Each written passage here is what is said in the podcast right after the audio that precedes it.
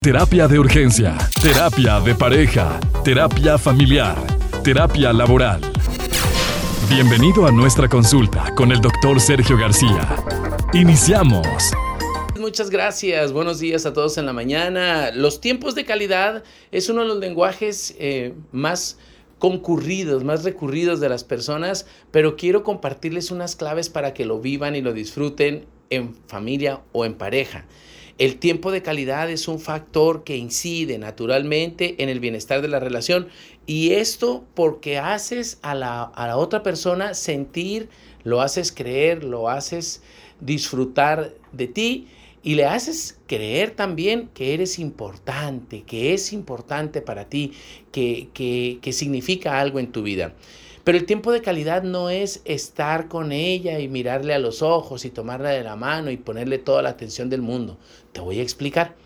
Hay veces que las familias creemos que estar en el almuerzo, en la comida, en la cena y hablar de los problemas de la familia eso podría significar tiempo de calidad y eso es un error, porque hay veces que estar hablando solo de los problemas nos está centrando nada más en las situaciones que nos disgustan.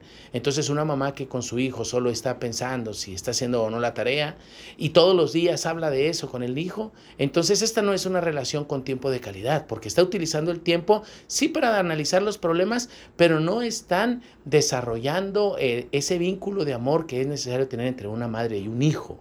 El tiempo de calidad entonces tendría que distraerse de los problemas cotidianos. Fíjate cómo, ¿eh? Distraerme de los problemas cotidianos significa que dejo de hablar de esas cosas que me duelen y me pongo a hablar de otras.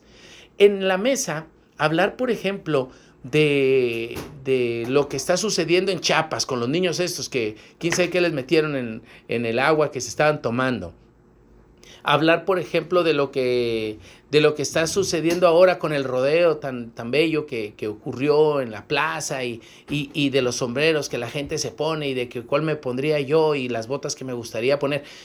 Hablar de estas cosas cotidianas de la vida que ocurren a nuestro alrededor, compartir mis mi experiencia o, o mis emociones al respecto con mis seres queridos, hace compartir realmente lo más interior de mí y hace que el otro también se abra y empiece yo a conocerle mejor.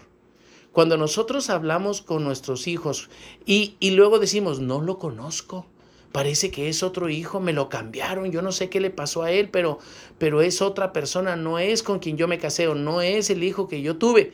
Significa que ya hace mucho tiempo que no interiorizan y no están compartiendo la comunicación de calidad.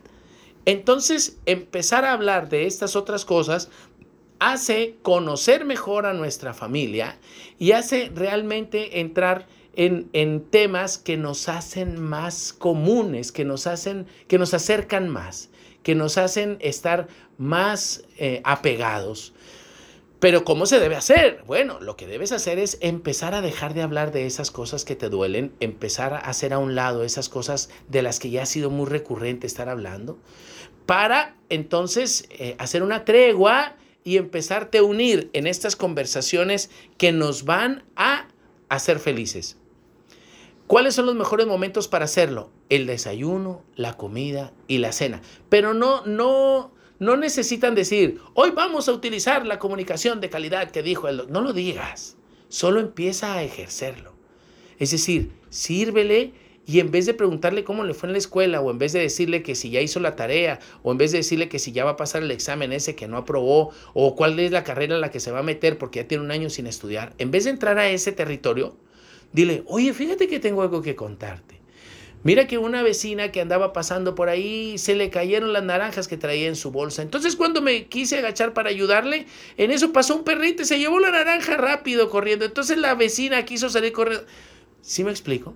Esas son el tipo de comunicaciones que, que, generan emoción y que generan en el otro interés. O no, pero al no generar interés, de todas maneras, ya dejas una puerta abierta para que ella o él entre a la comunicación y que empiecen a compartir cosas que les son comunes, que son menos eh, eh, extraordinarias, es decir, que son situaciones muy, muy ordinarias, pero que nos están pasando a todos y que pueden ser o no importantes, pero que al final de cuentas provocan un estado de ánimo diferente, pueden provocar sonrisas, pueden provocar empatía, pueden provocar emoción y eso va a hacer que la comunicación crezca. ¿Qué te parece, mi querida Cris?